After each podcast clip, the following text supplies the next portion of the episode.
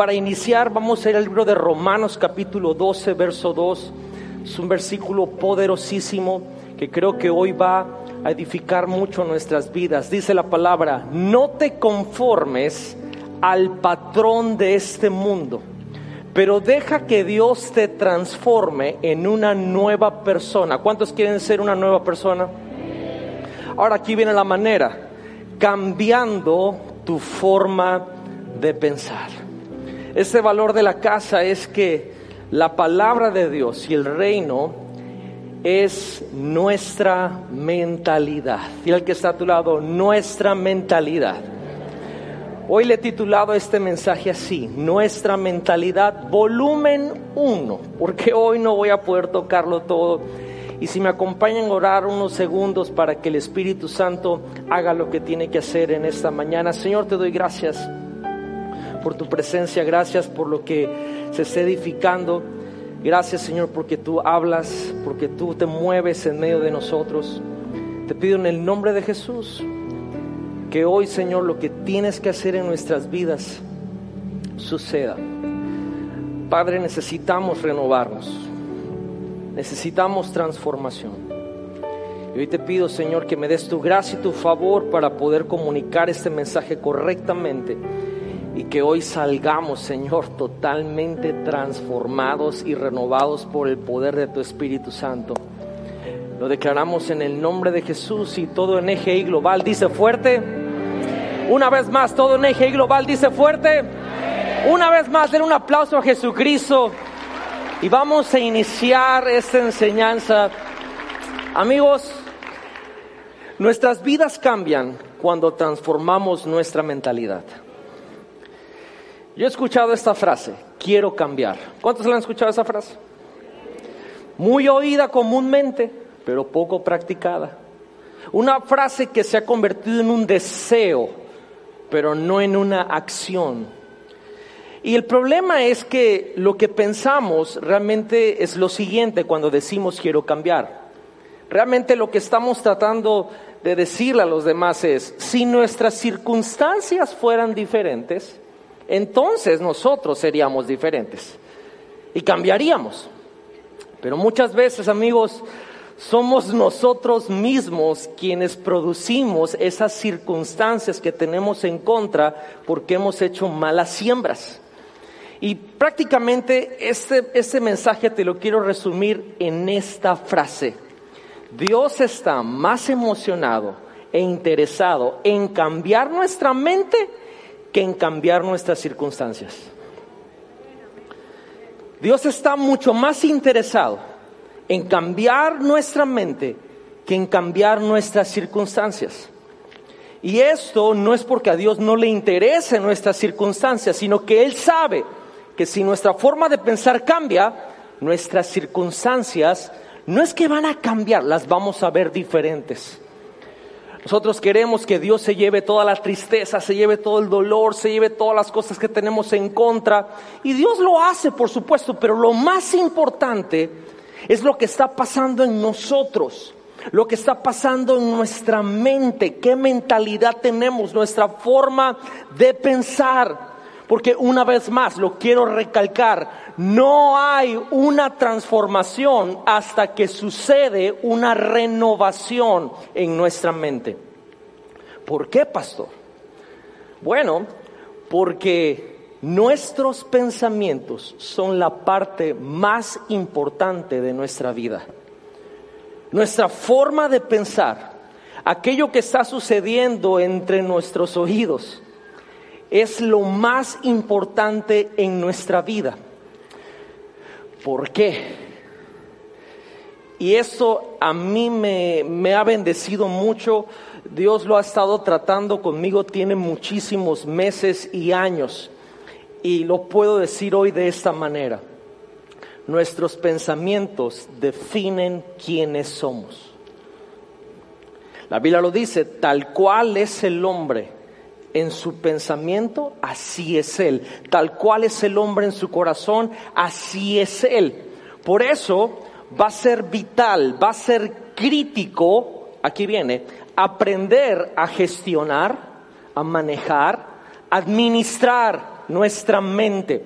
Y esto es algo que muy poca gente, aún caminando en Cristo, le toma atención. No sabemos, desgraciadamente, gestionar nuestra mente, manejarla, administrarla. Porque una vez que se hace, esto produce esta famosa renovación de nuestra mente que causa esta transformación en nuestra mente. ¿Cuántos quieren recibir una transformación de parte de Dios? Bueno, Hoy quiero compartirte estas llaves de parte de la palabra del Señor, porque para nosotros en esta casa el reino de Dios y la palabra de Dios, esa es nuestra mentalidad, porque eso también va a producir una salud mental, donde la ansiedad, el estrés, la depresión no nos dominan. Estos trastornos no gobiernan nuestro ser, sino más bien será Jesús, será el Espíritu Santo quien pueda controlar nuestros pensamientos. Por eso a mí me encanta formular siempre preguntas que tengan la palabra ¿por qué? Vale la redundancia, ¿por qué? Porque nos ayudan a, a tener una mejor perspectiva de las cosas.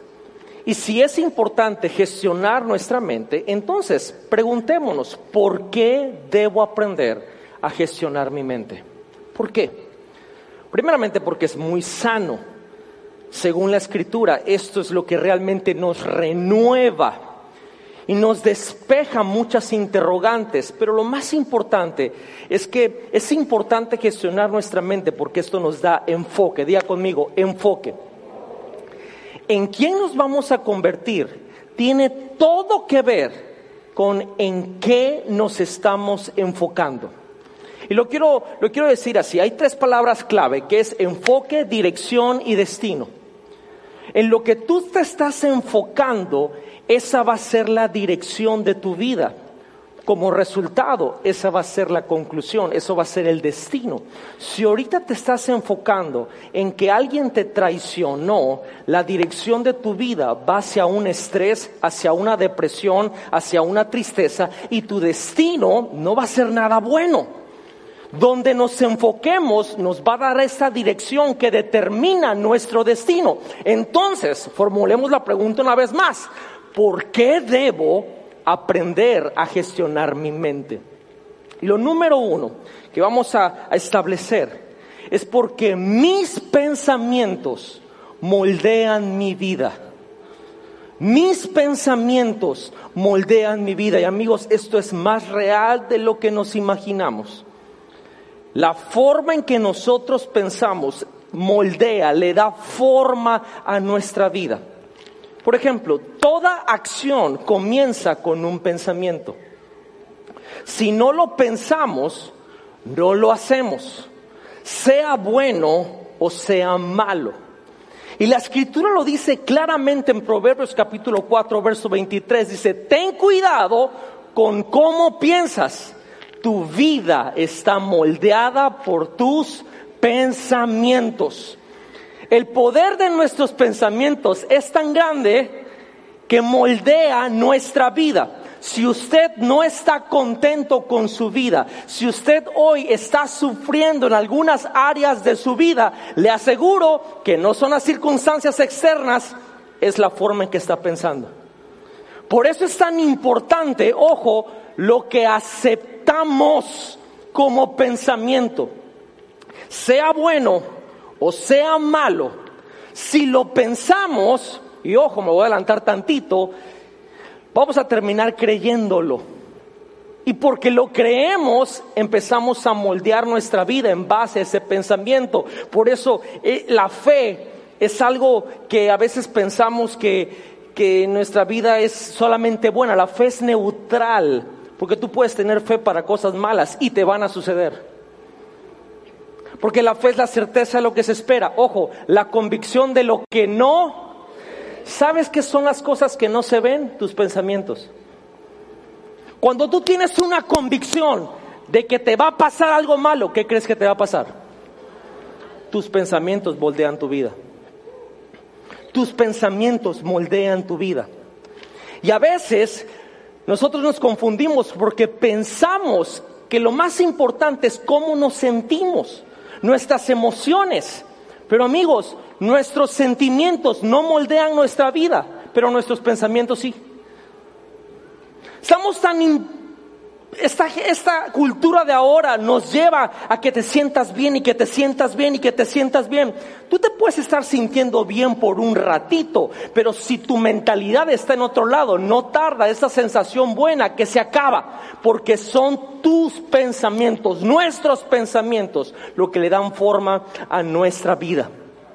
Los pensamientos son tan poderosos que ni siquiera tienen que ser verdad. Solo con que los creamos tienen el poder de moldear nuestra vida. Y, te lo quiero dejar con un ejemplo. Hay cosas que nos dijeron cuando éramos niños que no eran verdad, pero terminaste creyéndolas y terminaron formando tu vida. De niño te dijeron, eres un bruto. Es debatible, pero te dijeron, eres un burro. Estás fea y no es verdad.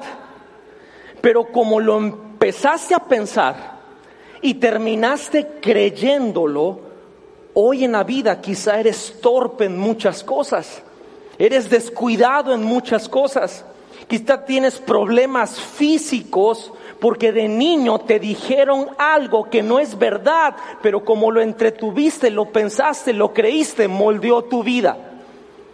Y hoy es una lucha muy grande ¿Lo aceptaste? ¿Se volvió parte de tu mentalidad? Es decir, ¿lo creíste?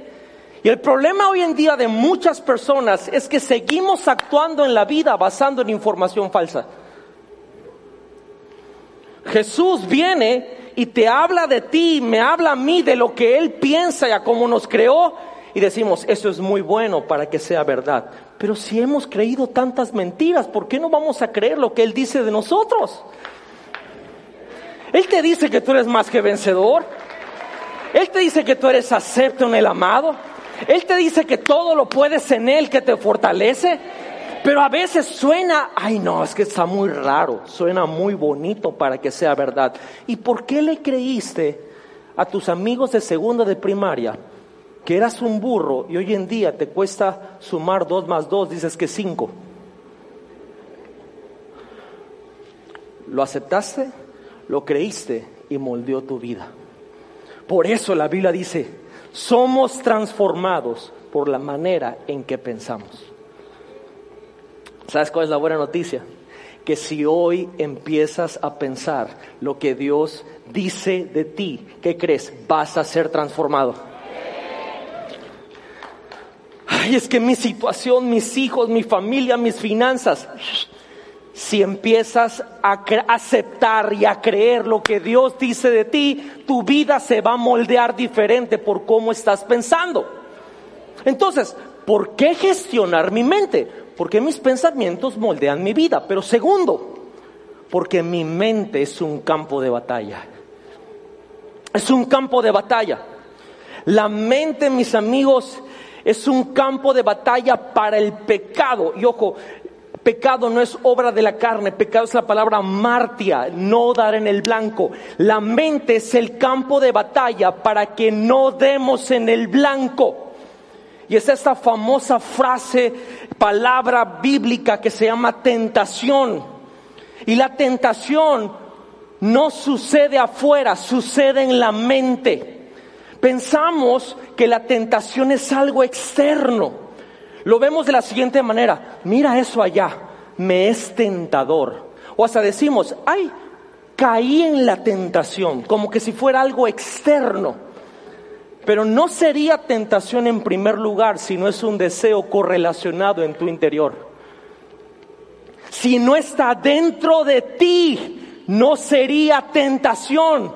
Por eso la tentación da luz el pecado, el fallar, y todo sucede en nuestra mente. Pastores, que yo quiero, pero no puedo. Eso es una mentira, según la Biblia. Porque si tú empiezas a pensar que todo lo puedes en Cristo, no intentas cambiar, cambias. Cambias. No empiezas a echarle la culpa. Es que mis circunstancias, es que en mi trabajo usted viera a mis amigos como son mundanos. No importa si estás caminando en medio del valle y de la sombra y de la muerte y te rodean los mismos demonios. Si tu mente está en Cristo, si tu mente está en las cosas del cielo, si tu mente está en lo que dice su palabra, tu vida está moldeada por tu forma de pensar. Eso de fallar, no poder, intentar, yo, el orgullo, la ira, la inmoralidad, la amargura, todo eso está en tu mentalidad, en tu mente. Somos lo que pensamos. Somos lo que pensamos.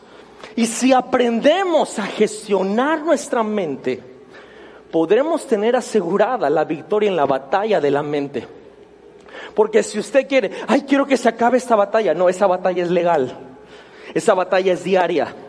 Todos los días de nuestra vida, tan pronto abramos los ojos, aún en sueños, esa batalla ahí está. Es legal y la vamos a librar. Y dice, ay, pastor, es que no puedo. Y, yo lo entiendo, créame, todos estamos en la misma batalla. Y a veces no logramos comunicarnos bien en cómo nos sentimos en esta batalla de la mente en que queremos hacer la voluntad de Dios. Pregunta, ¿cuántos quieren hacer la voluntad de Dios? Vamos a ponerlo en términos más cotidianos. ¿Cuántos se quieren portar bien? ¿Cuántos no quieren fallar? O sea, ¿cuántos quieren hacer la voluntad de Dios? Y a veces decimos, es que, pastor, yo quiero, pero es que no sé qué me pasa, que me traiciona la conciencia. Y Pablo lo comunica increíblemente en Romanos capítulo 7, verso 22. Me encanta este verso porque me da esperanza. Dice, me encanta hacer la voluntad de Dios en lo que respecta a mi nueva naturaleza. Pero hay algo más en lo profundo de mí que está en guerra con mi mente y gana la lucha. Y me hace esclavo del pecado dentro de mí. En mi mente quiero ser el siervo de Dios, pero en su lugar todavía me encuentro esclavizado al pecado. Dile que está a tu lado, hoy Dios va a romper esas cadenas de pecado. Sí, hay una batalla en nuestra mente. Y esta batalla es para que fallemos. Y esto nos hace sentir mentalmente desgastados, quemados. ¿Te has sentido así? Porque eso es 24/7, todas las horas del día. A veces somos conscientes de esta batalla, a veces no somos conscientes de esta batalla. Y es muy intensa. Nos debilita mucho más allá de las fronteras físicas. A veces estás cansado, pero no físicamente, sino mentalmente. Y esto es tan intenso porque el que tenga tus pensamientos tiene tu vida. Y cuando digo el que tenga, esto no es de mucha ciencia. Hay dos personas que quieren tener tus pensamientos. Dios y Satanás. Satanás quiere controlar tu mente, solamente es lo único que puede hacer. Dios lo que quiere es renovar y transformar tu mente. Pastor, pero ¿quién inventó esta batalla? O sea, es como los niños que dicen, ¿quién inventó la escuela?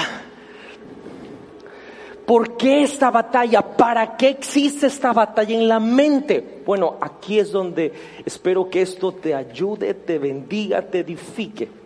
Esta batalla en la mente existe para establecer los patrones de pensamientos en nuestra vida. Pastor, ¿y eso qué tiene? ¿Qué tiene de importante? ¿Por qué estos patrones de pensamiento son tan claves y qué es la razón de esta batalla? Por esa razón.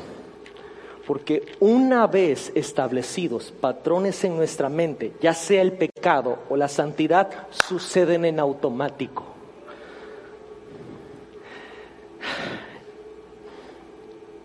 Ser santo no es un esfuerzo,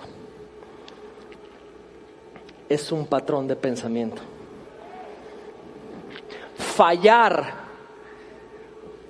espero que esto te bendiga, fallar en la vida no es una obra de las circunstancias, es un patrón de pensamiento.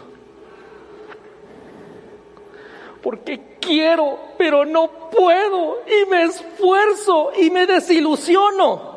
Y así seguirá la narrativa de tu vida hasta que cambies tus pensamientos. Ayer veníamos en el vehículo con, con Leti, mis cuñadas, y una de mis cuñadas eh, agarramos para un rumbo en la ciudad donde ella vivía antes. E inmediatamente, solamente agarrando ese rumbo, ella se le vino un nombre de una persona que ahora no está con nosotros. Y, y le dijeron, ay, pero ¿por qué dijiste ese nombre? ella dijo, es que por acá vivíamos.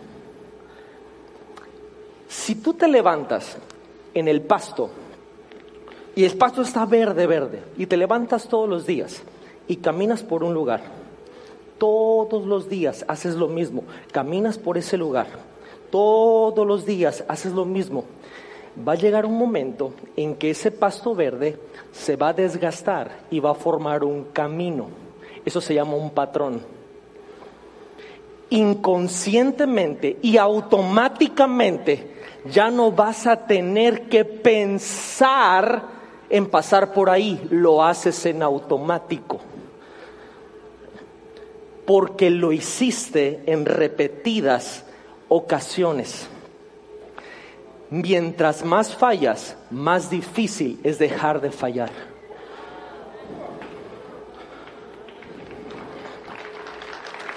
Mientras más tengas autocompasión de ti, más difícil es salir de ahí.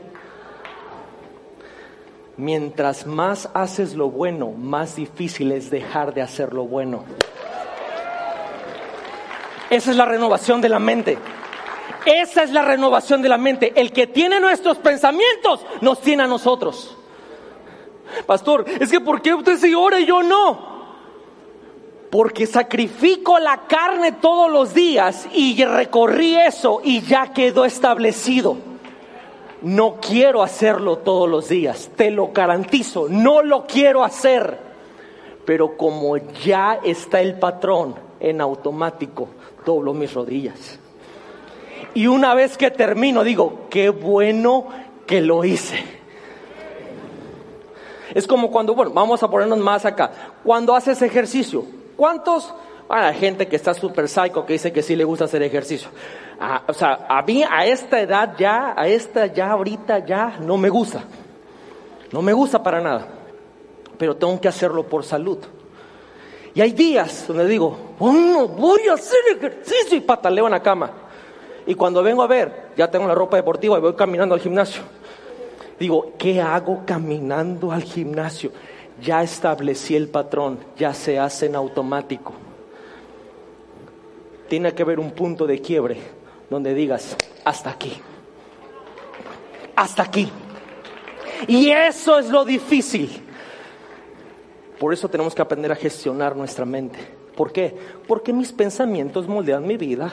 Segundo, porque mi mente es un campo de batalla para el pecado, para Martia, para no dar el blanco. Y tercero, tengo que aprender a gestionar mi mente porque mi mente es la clave para mi paz.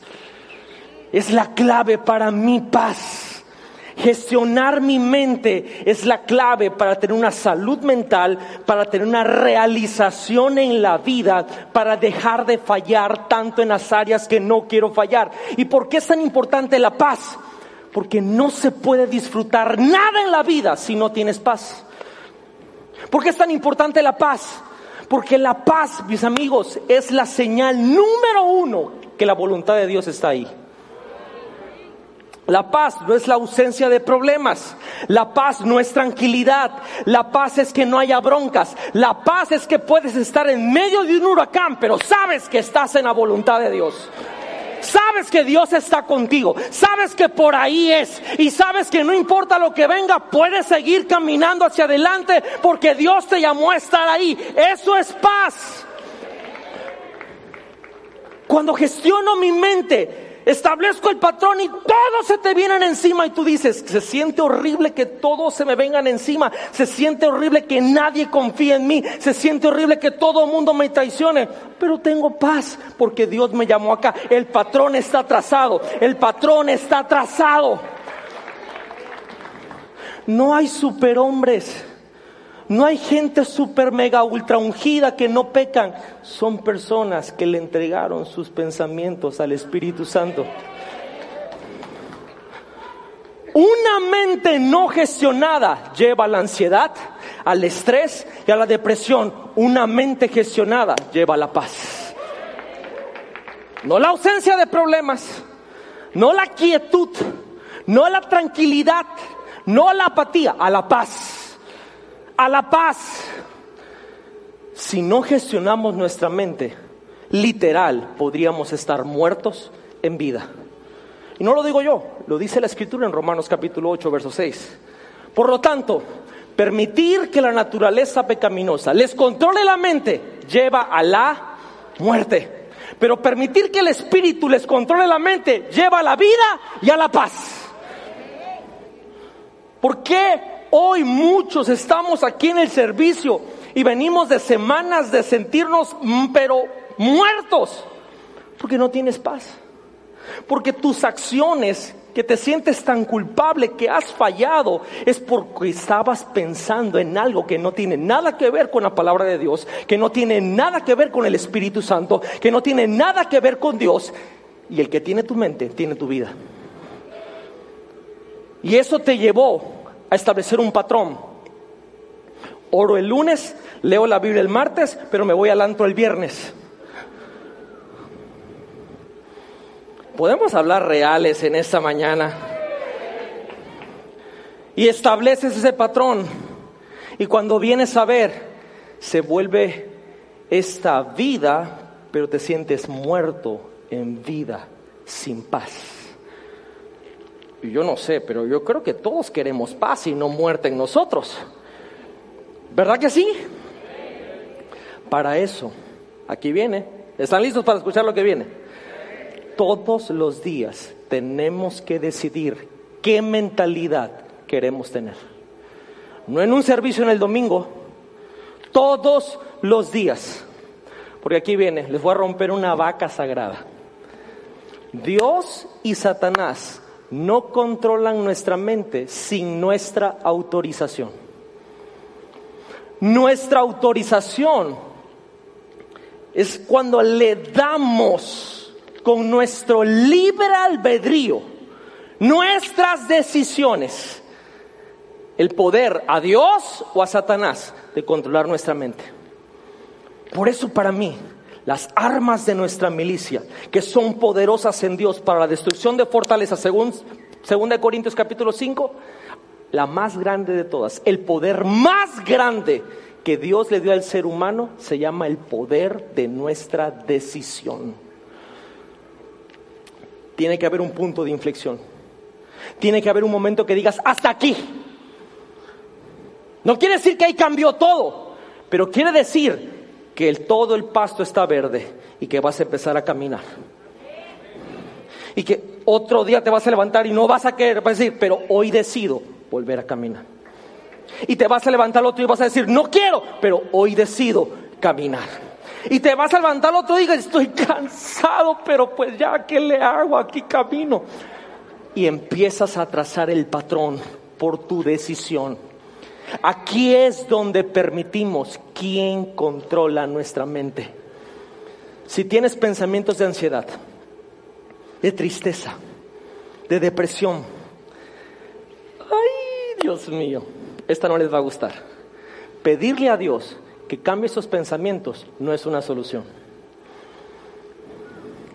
Porque Dios te va a responder, es tu mente, tú decides. Uh.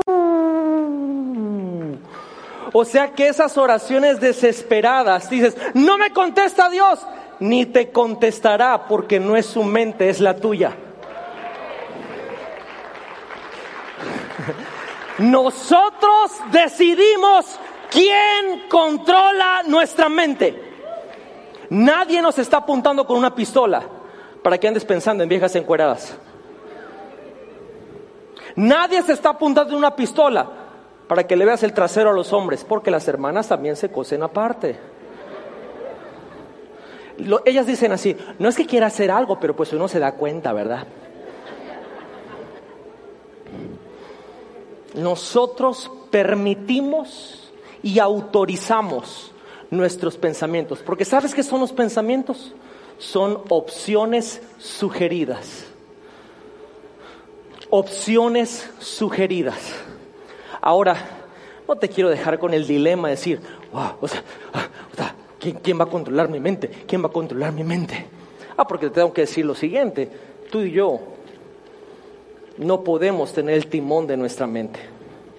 O tenemos una mente carnal o tenemos una mente espiritual. O cedemos el control a Satanás o cedemos el control al Espíritu Santo. Pero lo que sí quiero decirte en esta mañana, quiero darte tres opciones sugeridas para que tengas una mentalidad sana, correcta, de reino, según su palabra. Si lo quieres ver desde este punto de vista, quiero darte tres debes que debemos. ¿Sí me permiten darte esas tres cosas?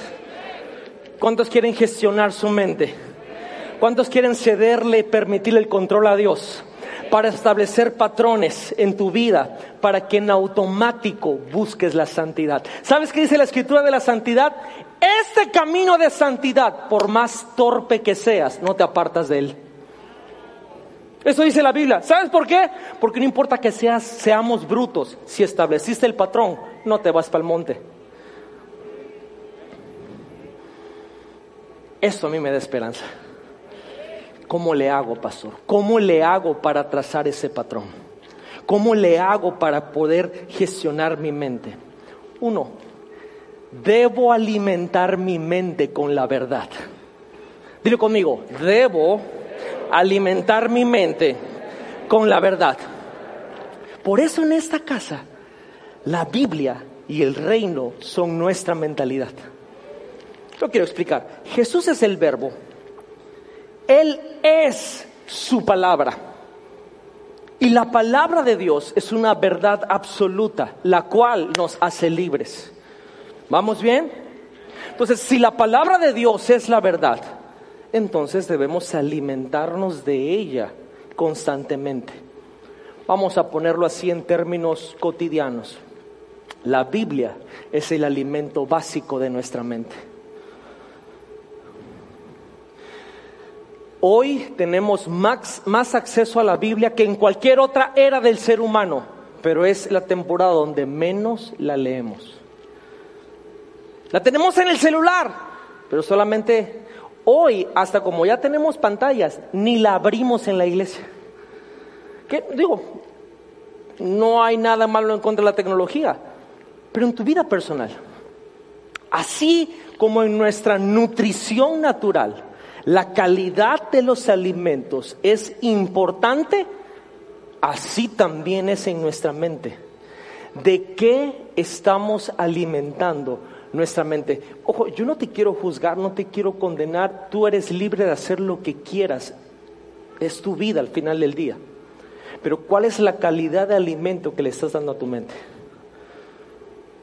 ¿Cuál es la calidad de alimento que le estás dando para formar ese patrón mental? Eso tú lo decides. La Biblia dice lo siguiente en Mateo capítulo 4, verso 4. La gente necesita más que pan para su vida. Deben alimentarse de cada palabra de Dios. Hay algo que se llama Oxford Analytics. Es una, universidad muy prestigiosa en el mundo, la cual todos los días ve las problemáticas que hay en el mundo, las noticias que pueden cambiar el rumbo de la sociedad, de la civilización en la cual estamos viviendo.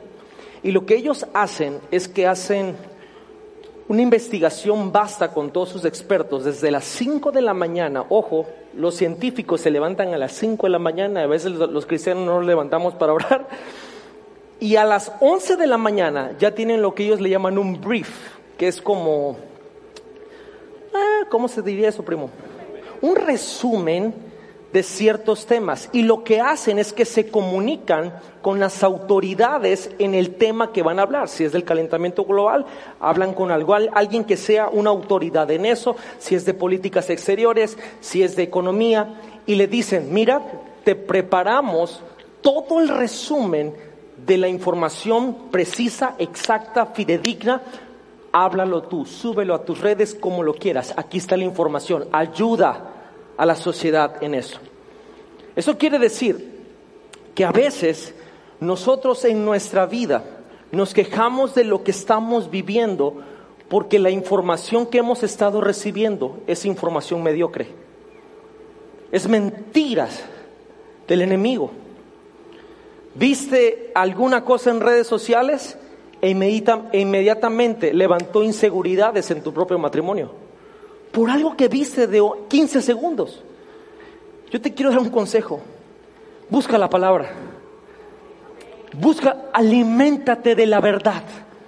Ok, pastor, sí, pero a ver, ¿cuándo? ¿Cuándo debo alimentar mi mente con la verdad? Ok, vamos a ver qué dice la Biblia. En las mañanas. El Salmo 119 dice, me levanto cuando. Eso ya para muchos sería rompimiento, ¿va? Para pedir ayuda y poner mi esperanza en tus... En las mañanas, no, durante el día también. El mismo Salmo 119, 97 dice, Señor, ¿cómo amo tu palabra? Pienso en ello, pienso en ello pienso en ello, pienso en ello. No, pues ya está, me levanto temprano y en el día. No, no, no, en las noches.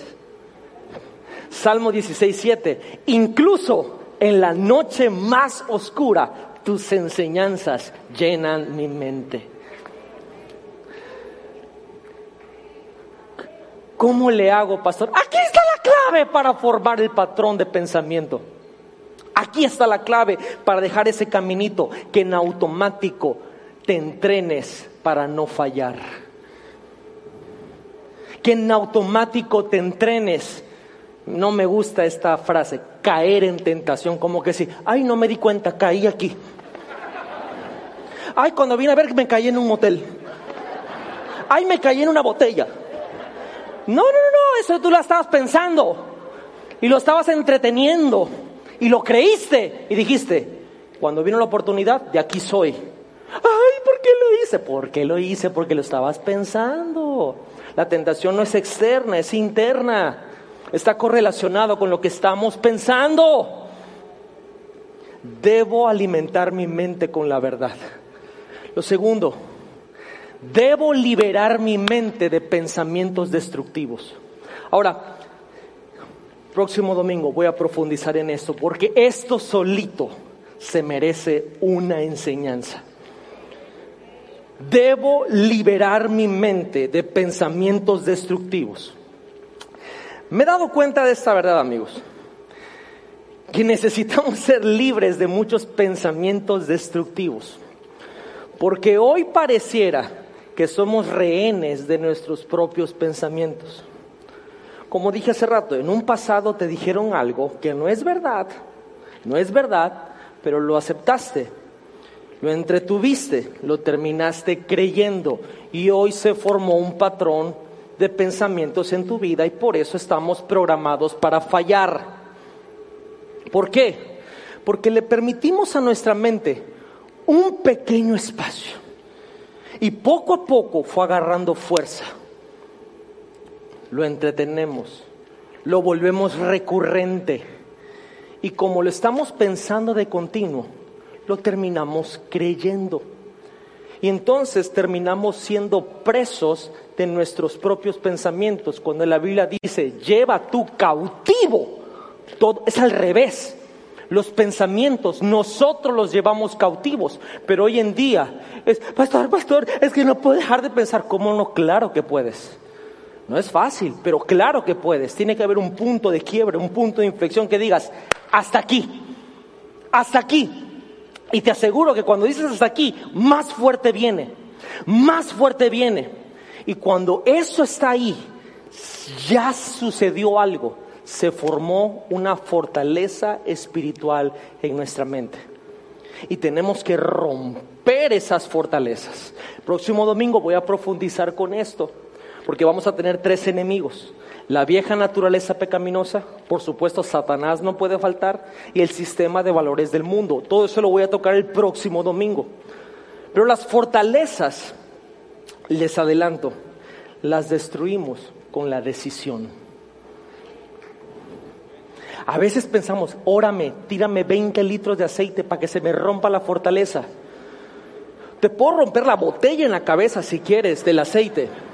Digo, para digo, pa desquitarse pero no se va a romper la fortaleza, porque no importa qué tanta fuerza externa venga contra una fortaleza, las fortalezas no se rompen de afuera para adentro, se rompen de adentro para afuera.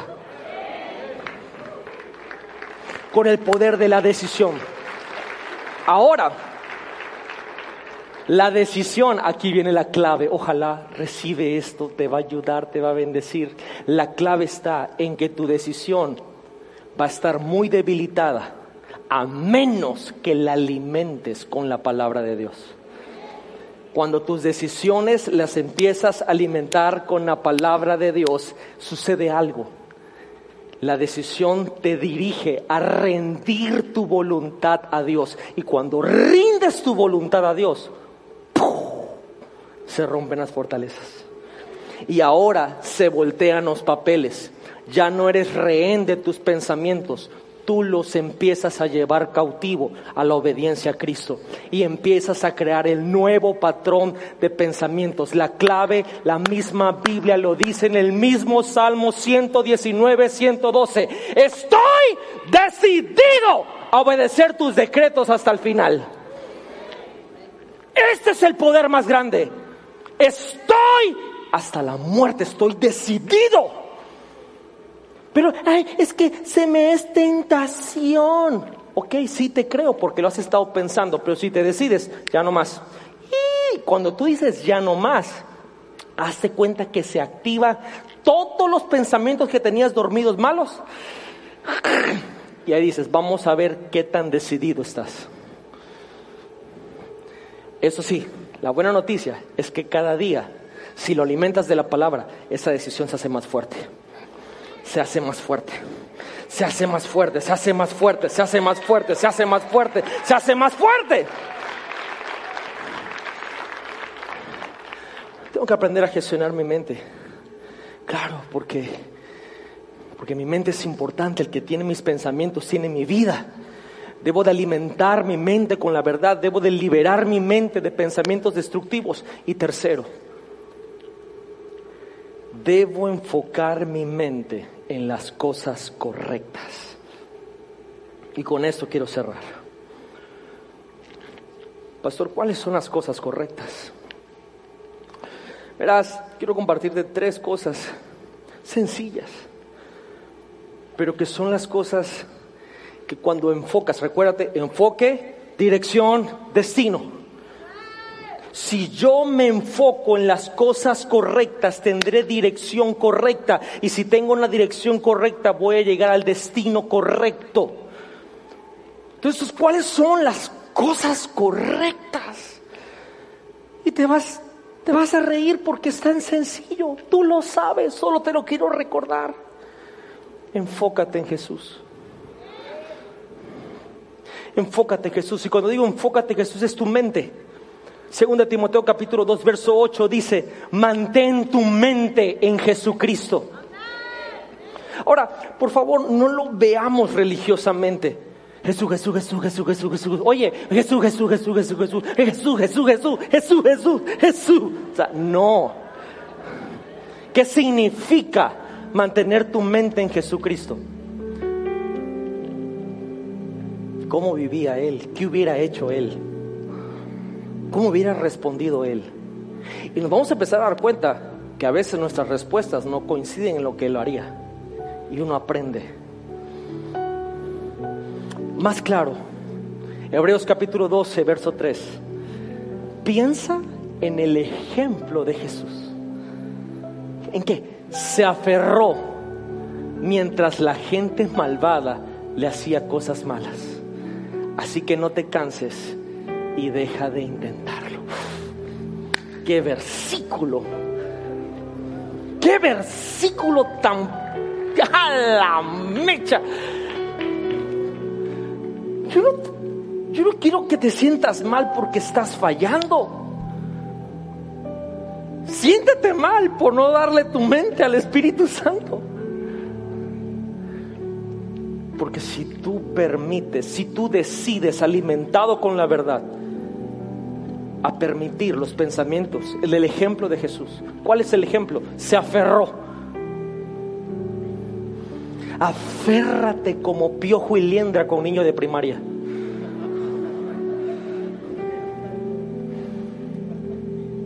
Aférrate con todo tu ser al ejemplo de Jesús. Fócate en Jesús para la transformación de la mente. Enfócate en otros. Esta frase es la frase más contracultural que hay en el mundo. Porque todos buscamos lo mejor para el beneficio propio. Somos muy egoístas. Ah, ¿no me lo hicieron a mí? Ah, pues no me interesa. Ah, yo no salí beneficiado. Ah, pues no me interesa. Ah, ¿se lo dieron a otro? No celebro esa victoria porque no fue mi victoria. En el momento que nos empezamos a enfocar en otros, les garantizo que algo sucede en nuestra mente. Se renueva, se transforma. Y te digo algo, ahí se gana la batalla diaria.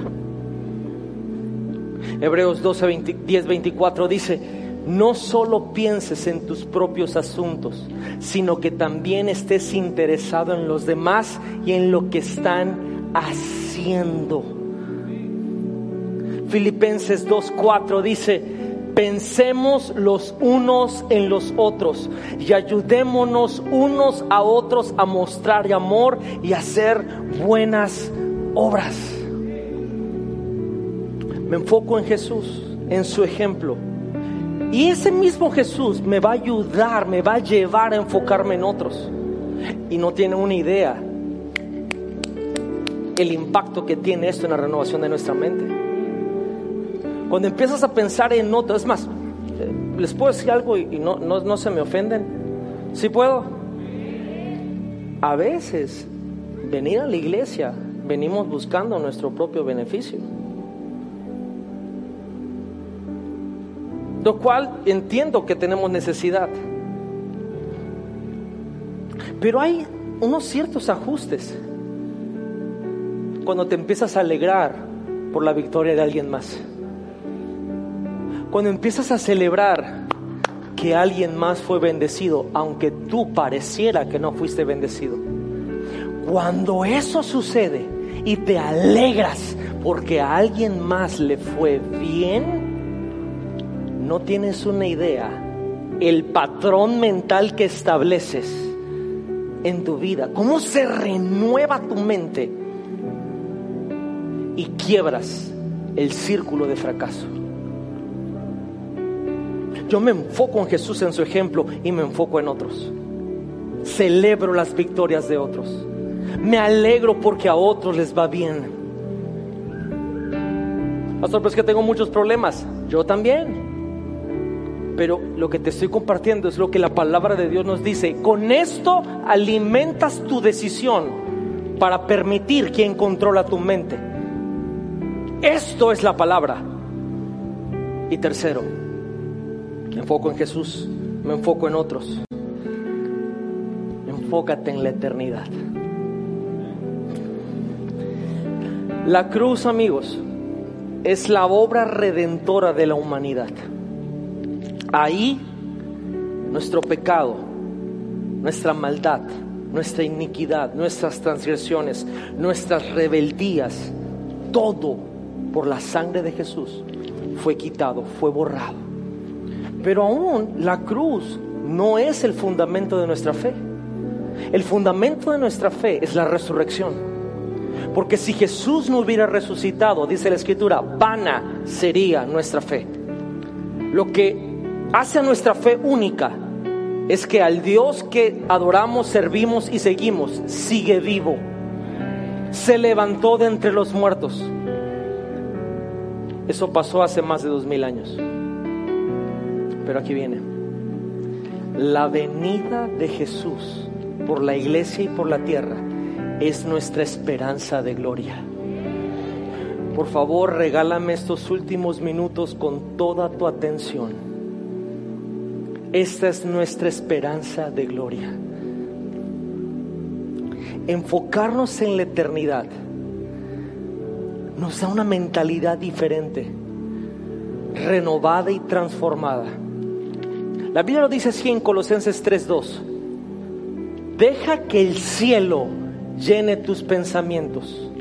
No pienses solo en las cosas aquí abajo en la tierra. Espíritu Santo, por favor, dame la gracia para poder hablar esto. Te lo pido en el nombre de Jesús. Pensar en la eternidad no te hace ausente de la vida en este mundo, te hace práctico en la vida en este mundo. Ojo, Jesús viene por su iglesia. Este pensamiento, este pensamiento me hace pelear mi batalla diaria.